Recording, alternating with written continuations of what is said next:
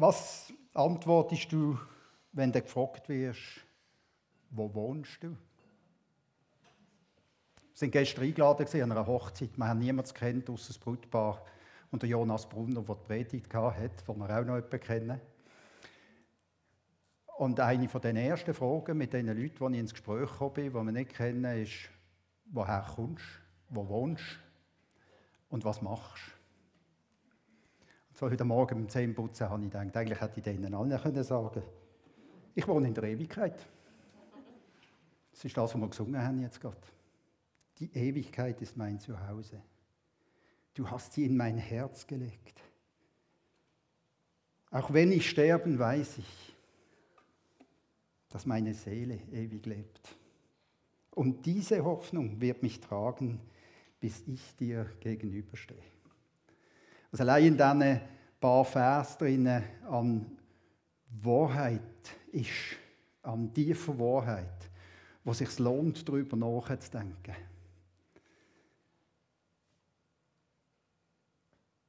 Das, ähm, das geht wirklich tief. Und wenn wir wissen, wie viele Leute also nicht in der Ewigkeit daheim sind, wie viele Leute das einfach ins, in den Tag hineinleben. Und irgendwann ist fertig und sie wissen nicht, wo sie hingehen. Und die Frage ist, berührt uns das? Macht das etwas mit uns? Oder ist das etwas, wo wir sagen, ja gut, Pech gehabt? Und das Berühren allein ist das eine und das andere ist nachher, was machen wir damit?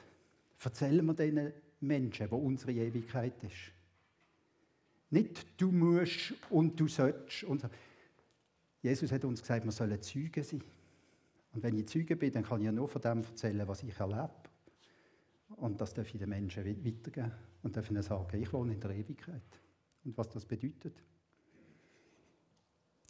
Und das, was nachher die Menschen aus dem machen, das ist nachher nicht meine Verantwortung. Das ist ihm seine Verantwortung. Und mit ihm kann ich nachher weiterhin über die Menschen reden, in meinem Gebet.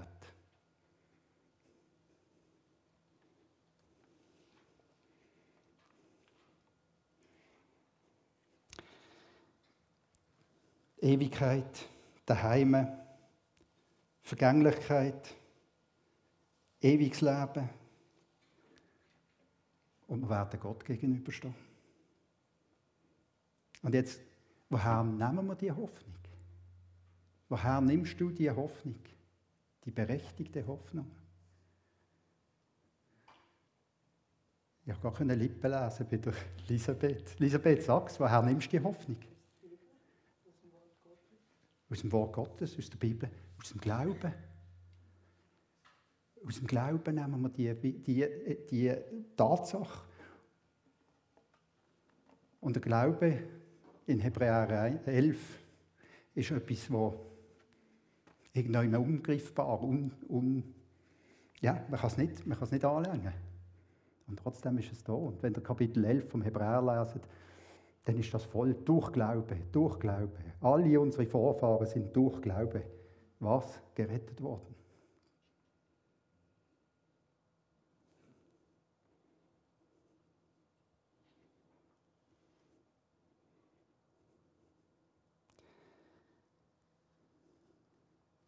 Im, Korinther, im 2. Korinther 5,1 heißt denn wir wissen, wenn unser irdisches Haus, diese Hütte abgebrochen wird, so haben wir einen Bau von Gott erbaut, ein Haus, nicht von Händen gemacht, das ewig ist im Himmel. Fundament für unser Glaube.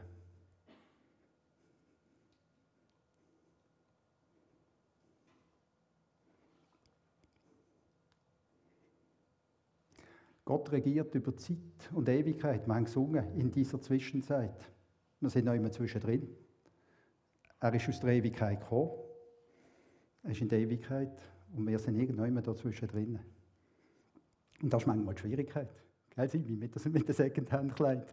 Das ist, oder? Das ist, manchmal ist das wirklich schwierig.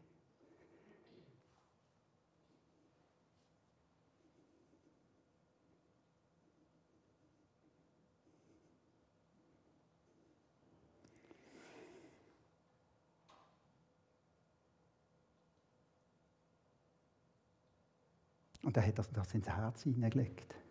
Nicht nur von uns Gläubigen. Frag mal die ungläubige Freund, Freundin, was ist das Tiefste in deinem Herzen? Was für ein Wunsch ist das Tiefste in deinem Herzen?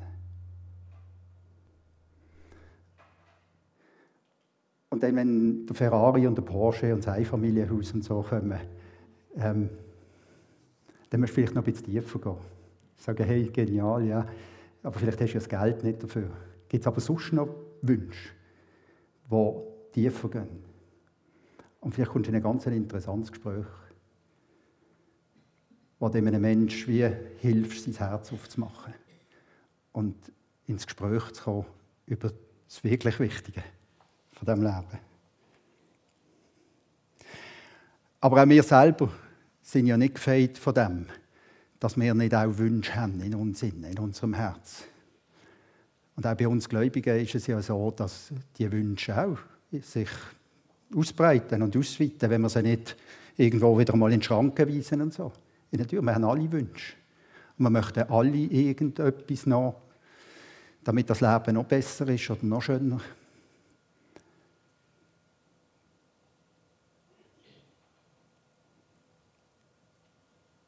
Die Frage ist, geben wir Gott Raum, um unsere tiefsten Wünsche und Sehnsüchte zu füllen? Ist er der, der das füllt, was leer ist in unserem Herz? Und dann sind vielleicht die materiellen Sachen auf einmal nicht mehr so wichtig. Und dann merkt man vielleicht auf einmal in dem Herz, hat es doch noch die ein oder andere Secondhand war, die raus muss. Und dann sind wir am richtigen Punkt.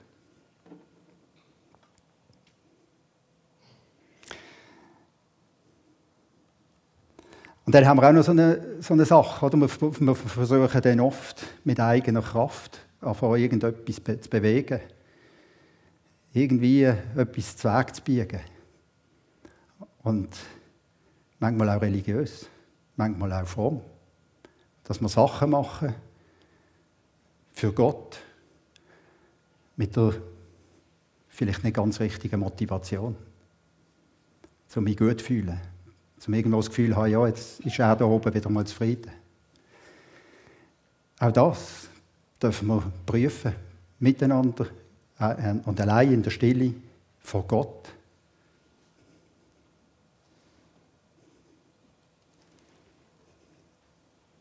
Weil wir wissen eigentlich alle im Kopf, dass wir aus Gnade gerettet sind.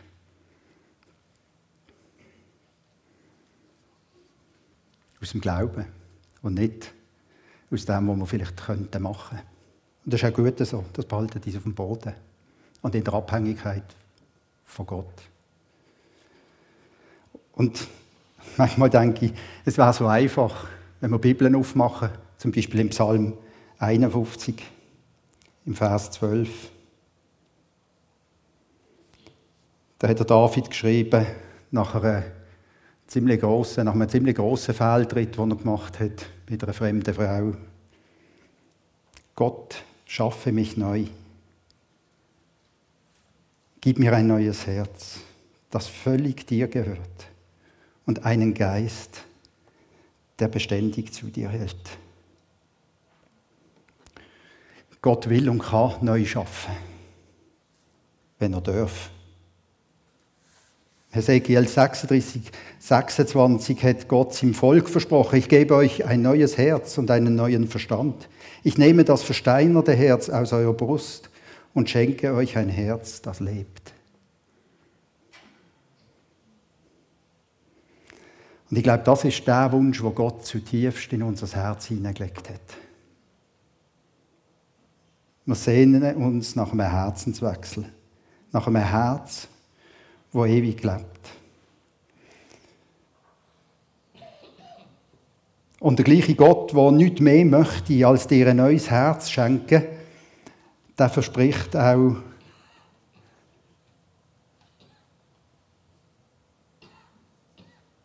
die Schöpfung in einer neuen Erde und in einem neuen Himmel zuzuführen.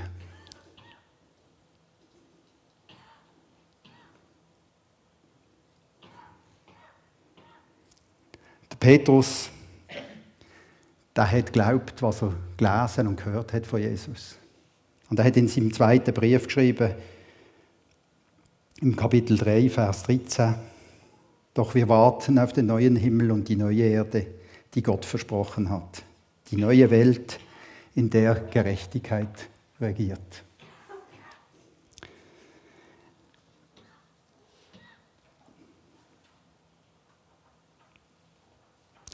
Der Petrus hat das Versprechen von Gott geglaubt. Und sein Glaube ist aus der Predigt gekommen und aus der Schrift. Hat Jesus, würde mal sagen, täglich gehört predigen. Und aus dem ist der Glaube entstanden. Und ich glaube, irgendwann an einem Punkt hat es beim Petrus wie Klick gemacht. Er hat Textstellen vom Jesaja, es ist lustig, dass du diese Stelle gelesen hast. Es gibt noch andere, wo der Jesaja auf den neuen Himmel und auf die neue Erde hinweist. Jesaja 65, 16 zum Beispiel sagt er, alles mache ich jetzt neu, einen neuen Himmel schaffe ich und eine neue Erde, dann sehnt sich niemand nach dem zurück, was früher einmal gewesen ist. Kein Mensch mehr wird daran denken. Also wie unvergleichlich schöner und besser wird das sein, wenn wir bei ihm in der Ewigkeit sind. Wir werden uns nicht mehr zurückerinnern an das, was wir hier hatten. So schön. Und der Petrus hat das, hat das irgendwo intus gehabt, der Jesaja-Text. Der hat das gewusst. Und er hat vielleicht noch einen zweiten Jesaja-Text aus dem Kapitel 66, Vers 22. Wie der neue Himmel und die neue Erde, die ich schaffe durch meine Schöpfermacht, für immer bestehen bleiben, so werdet auch ihr als Volk niemals untergehen. Ich, der Herr, sage es euch. Da verspricht er nicht nur einen neuen Himmel und eine neue Erde, sondern er verspricht auch die Rettung vom Volk Israel. Und wer zu dem mehr will lesen, Römer 11, mal studieren, anschauen. Und wir merken hier, wir sind, die beiden Prophetien, die haben sich noch nie erfüllt. Auf die warten wir noch. Und der gleiche Geist Gottes, der die Prophetie im Jesaja im Alten Testament diktiert hat, der gleiche Geist Gottes hat im Johannes in der Offenbarung Ähnliches diktiert. Und wenn das miteinander anschauen, Offenbarung 21, Versen 1 bis 5. Danach sah ich einen neuen Himmel und eine neue Erde. Der frühere Himmel und die frühe Erde waren vergangen. Auch das Meer gab es nicht mehr. Ich sah die heilige Stadt, das neue Jerusalem, von Gott aus dem Himmel herabkommen, schön wie eine Braut, die sich für ihren Bräutigam geschmückt hat. Und vom Thron her hörte ich eine mächtige Stimme rufen, seht, die Wohnung Gottes ist jetzt bei den Menschen. Gott wird in, wird in ihrer Mitte wohnen, sie werden sein Volk sein, ein Volk aus vielen Völkern, und er selbst, ihr Gott, wird immer bei ihnen sein. Er wird alle ihre Tränen abwischen, er wird keinen, es wird keinen Tod mehr geben, kein Leid und keine Schmerzen, und es werden keine Angstschreie mehr zu hören sein, denn was früher war, ist vergangen. Daraufhin sagte der, der auf dem Thron saß, seht, ich mache alles neu. Und er befahl mir, schreibe die Worte auf, die du eben gehört hast, denn sie sind wahr und zuverlässig. Sie sind wahr und zuverlässig.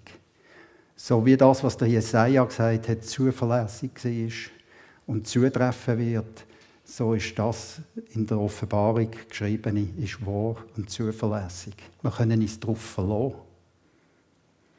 Auch wenn alles drunter und drüber geht, in, der, in deinem persönlichen Leben vielleicht, wenn du Fragen hast, die höher sind als das, was du eigentlich kannst ertragen wenn du mit Kranken zu tun hast, wenn du mit schwierigen persönlichen Beziehungssachen zu tun hast.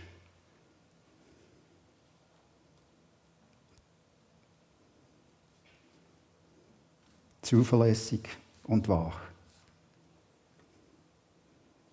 Wenn du wieder mal eine, so eine Phase hast, wo du denkst, ja, hey, was soll das überhaupt? Dann ist es vielleicht gut, wenn du die Offenbarung 21 führen nimmst. Dort drinnen lesest. Und das ist noch interessant, oder? Der Johannes schreibt, wie wenn er dort, also er ist ja auch dort geführt worden. Also das war irgendwo in einem Bereich, wo wir keinen Zugriff haben drauf. Und wäre noch interessant, oder? wenn der Handy hat damals schon, dann wäre er vielleicht so eine, wie heissen die, Live-Reporter, oder? Und dann hat es in 20 Minuten irgendeine Schlagzeile und ein Foto, wie das dort aussieht und so. Hat es damals noch nicht gegeben, hat er auch nicht gebraucht, braucht er auch jetzt nicht. Er hat einen neuen Himmel und eine neue Erde gesehen. Und da, wo wir jetzt sind, die, die Angelegenheit, die Erde, der Himmel, das ist fertig, das ist vergangen und auch das Meer gab es nicht, nicht äh, gibt es nicht mehr.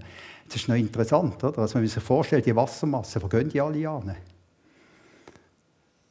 Also, das ist manchmal noch so, wenn man sich davon vorstellen, was das heißt.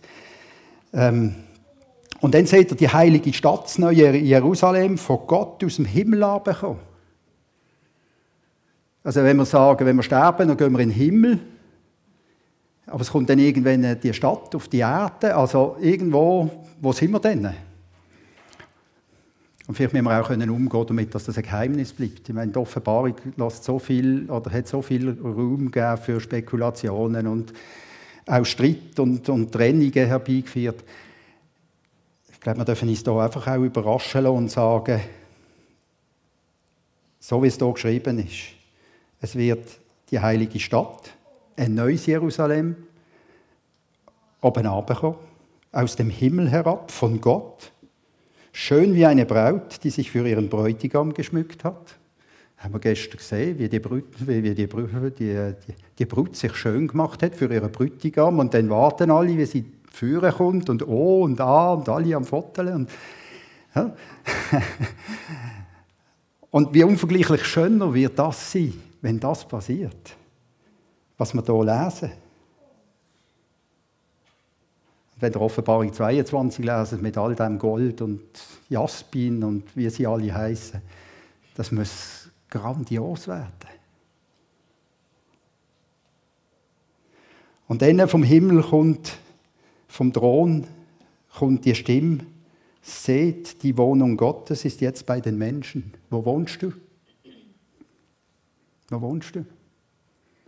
Sind die Wohnungen, wo Jesus gesagt hat, ich gehe und sie vorbereiten. Die kommen irgendwie oben ab und irgendwie sind sie für uns vorbereitet. Ich denke mal, das wird äh, etwas anderes sein als die Fünfzimmer-Attika-Wohnung mit Infinity Pool und was weiß ich was, sondern das wird, das wird gewaltig sein.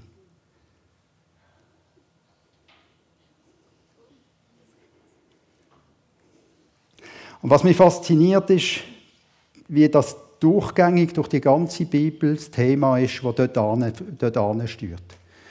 Vom, vom, vom ersten Vers im Alten Testament, 1. Mose 1, am Anfang schuf Gott Himmel und Erde. Das, wo wir jetzt sind. Und nachher geht es los. Nach dem Katastrophenfall im Paradies ist er sich bewusst gewesen, es muss etwas Neues, es muss etwas Neues kommen. Und es schafft an und es schafft an und wir sind irgendwann sind wir mit drin in dem. Wir sind ein Teil von dem. Gott wird in ihrer Mitte wohnen, die Stiftshütte, wo er in der Wüste bis im Volk gewohnt hat. Aber zugänglich jetzt, sichtbar. Wir haben Zugang zum lebendigen Gott. Und sie werden sein Volk sein. Und zwar nicht nur sein auserwählte Volk, ein Volk aus vielen Völkern. Und er selbst, ihr Gott, wird immer bei ihnen sein. Das können wir uns fast nicht vorstellen. Aber so wird es sein, weil es so geschrieben ist. Und dann kommt der schöne Teil, glaube ich, wo auch ein ganz grosser Trost drinnen ist. Er wird alle ihre Tränen abwischen. Es wird keinen Tod mehr geben, kein Leid und keine Schmerzen. Es werden keine Angstschreie mehr zu hören sein, denn was früher war, ist vergangen. Machst Zeitung auf, dann begegnet dir das alles. Machst dein eigenes Buch auf, dein Lebensbuch. Wie viele Tränen hast du brüllt bis zum heutigen Tag? Wie viel wirst du noch brüllen aus irgendwelchen Gründen in der Zukunft? Irgendwann stirbt jemand in deinem erweiterten oder im näheren Bekanntenkreis. Der Tod ist eine Realität, die wir versuchen zu verschieben, auszulagern an Institutionen. Wir reden nicht über den Tod, weil es so schwierig ist. Und dann wird es keinen Tod mehr geben. Leid und Schmerzen, ja, unsägliches Leid in dieser Welt, unbegrifflich, wie Menschen einander etwas, so Sachen können zutun, Krieg und, und, und, und Missbrauch und was weiß ich, wenn wir die Zeitung aufmachen, sie ist voll von dem. Unsägliches Leid wird es nicht mehr geben.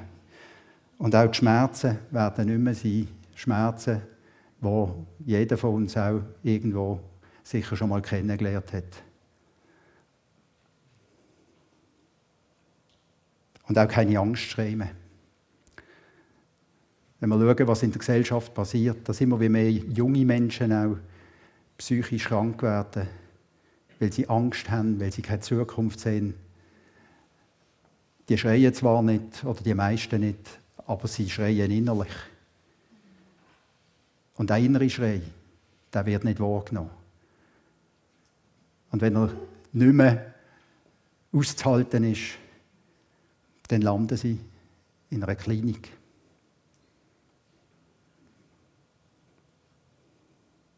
Und da sagt die Bibel, das, was früher war, ist vergangen.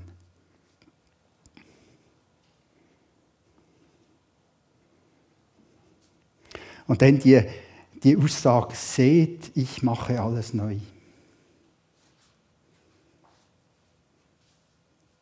Schreib die Worte auf, die du eben gehört hast, denn sie sind wahr und zuverlässig. Gott hat wissen, dass wir, hat wollen, dass wir wissen, was er für Plan hat. Schreibe die Worte auf. Das ist aufgeschrieben worden vom Johannes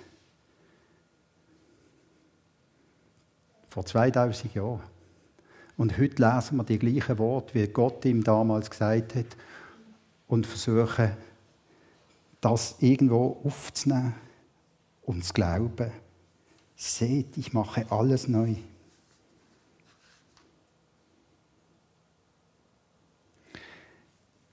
Und dass wir unter uns Menschen haben, die Schwieriges durchleben. Das ist eine Realität. Und ich glaube, dort drinnen unterscheiden wir uns als Gemeinde, wenn wir für die Menschen eintreten, im Gebet, in einem Gespräch, in einem Besuch, in einer Umarmung, im Mitbrüllen, im Mitleiden. Das hat uns Gott ins Herz hineingelegt. Wir haben gesungen Zwischenzeit. Und vielleicht ist das auch so etwas, wo wir uns immer wieder fragen, ja, wann kommt denn das endlich, was wir jetzt hier wieder äh, miteinander angeschaut haben. Der Petrus hat Folgendes geschrieben im 2. Petrus, Kapitel 3, Vers 8. Eines freilich dürft ihr nicht vergessen, liebe Freunde, für den Herrn ist ein Tag wie tausend Jahre und tausend Jahre sind für ihn wie ein Tag. Also es ist also keineswegs so, dass der Herr die Erfüllung seiner Zusage nicht hinauszögert, wie einige denken. Was sie für ein Herauszögern halten, ist in Wirklichkeit ein Ausdruck seiner Geduld mit euch. Denn er möchte nicht, dass irgendjemand verloren geht. Er möchte vielmehr, dass alle zu ihm umkehren. Trotzdem, der Tag des Herrn wird kommen und er kommt so unerwartet wie ein Dieb. Spüre das Herz von unserem Vater im Himmel. Er möchte nicht, dass irgendjemand verloren geht. Und, und gell, das ist so schwierig manchmal zum Aushalten. Du bist seit Jahren für jemanden im Gebet und es passiert nichts. Und irgendwann sagst du, ja komm, ich mag nicht mehr beten. Aber ich glaube, gerade dann, wenn wir nicht mehr beten mögen, dann sollen wir erst recht beten. Vielleicht eine zweite Schicht einlegen. Und sagen, Herr, erbarme dich über die Menschen, die uns auf dem Herzen liegen.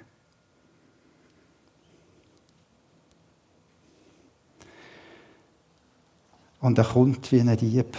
Das hat auch Jesus gesagt. Ihr wisst nicht die Stunde, noch den Tag oder die, noch den Tag, noch die Stunde. Aber sie kommt. Sie wird vorbereitet. Und ich glaube, das sagt er uns auch. Nicht nur der, nicht nur der Welt, das sagt er uns in, uns, in unsere Situation hinein. Sind parat. Sind parat.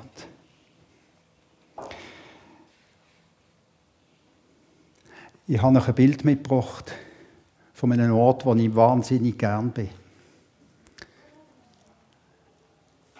Das ist ein Bild von Finnland, wo wir schon manche Sommer verbracht haben. Und immer wenn ich dort bin, dann denke ich, wie ist das möglich, so etwas Schönes?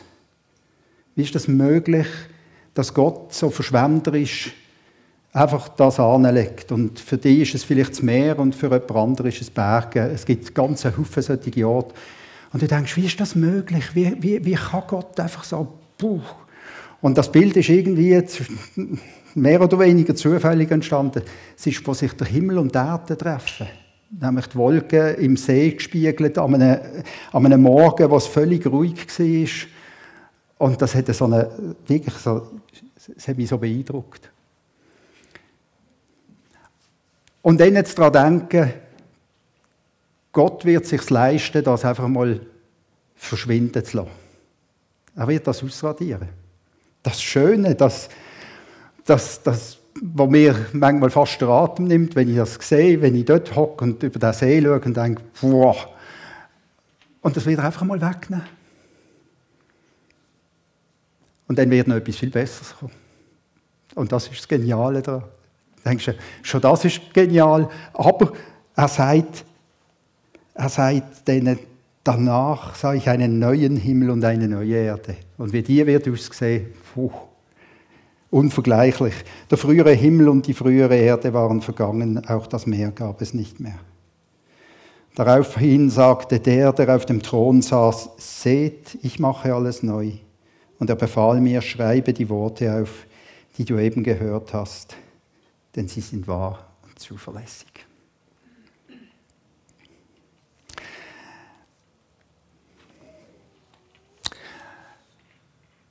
Wir haben ein Gebet wo wir in dieser Serie gemeinsam gesprochen haben. Das Gebet lautet, Gott schafft, schafft Neues, ich bin dabei.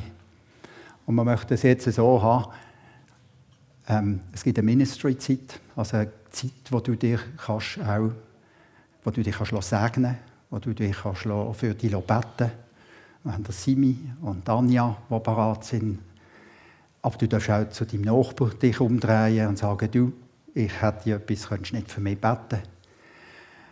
Ähm, Deborah wird das unterlegen mit einem äh, Soundteppich.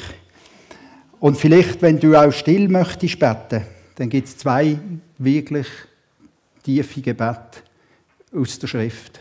Das eine, Psalm 139. Erforsche mich, Gott, und erkenne, was, ich in meinem, was in meinem Herzen vor sich geht. Prüfe mich und erkenne meine Gedanken. Sieh, ob ich einen Weg eingeschlagen habe, der mich von dir wegführen würde und leite mich auf dem Weg, der ewigen Bestand hat.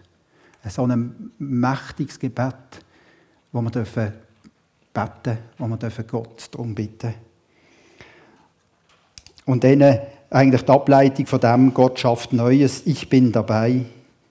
Gott schaffe mich neu. Gib mir ein Herz, das dir völlig gehört und einen Geist, der beständig zu dir hält. Darfst du das auch für dich still beten, vor Gott bringen? Dann vielleicht gemerkt, das hat mich schon in der Vorbereitung hat mich unglaublich berührt. Und zwar einfach nochmal zu erkennen, Stück, stückweise zu erkennen, was für ein Gott das wir haben. Und, und manchmal so wie wenig, dass wir unser Vertrauen in ihn hineinsetzen, sondern immer zuerst möglichst aus eigener Kraft noch probieren. Und dann irgendwann, wenn es nicht mehr geht, dann gehen wir dann zu Gott. Aber ich glaube, Gott will von Anfang an dabei sein. Dass wir ihn reinlassen, dann, wenn wir merken, hey, jetzt, jetzt brennt der Baum, jetzt muss, jetzt, jetzt, ich, ich kann und ich will nicht mehr, sondern ich übergebe es ihm. Und Gott will Neues schaffen, in dir und in mir. Das ist seine Zusage für heute Morgen, für die kommende Woche. Vielleicht kommst du in eine, in eine Baustelle rein, morgen Morgen. ja, ja, und du, bei dir weiß ich es. bei dir weiß ich, dass du in eine wirkliche Baustelle kommst. Aber vielleicht hast du eine persönliche Baustelle, wo du sagst, boah, wie soll es gehen? Frag Gott. Nimm Gott morgen mit. Nimm ihn mit auf die Weg in den Arbeitsprozess in der Familienarbeit, in der Beziehungsarbeit, überall dort, wo wir sind. Wir dürfen darauf vertrauen, dass das Wort, das Gott uns gibt, dass das stimmt, dass es wahr ist.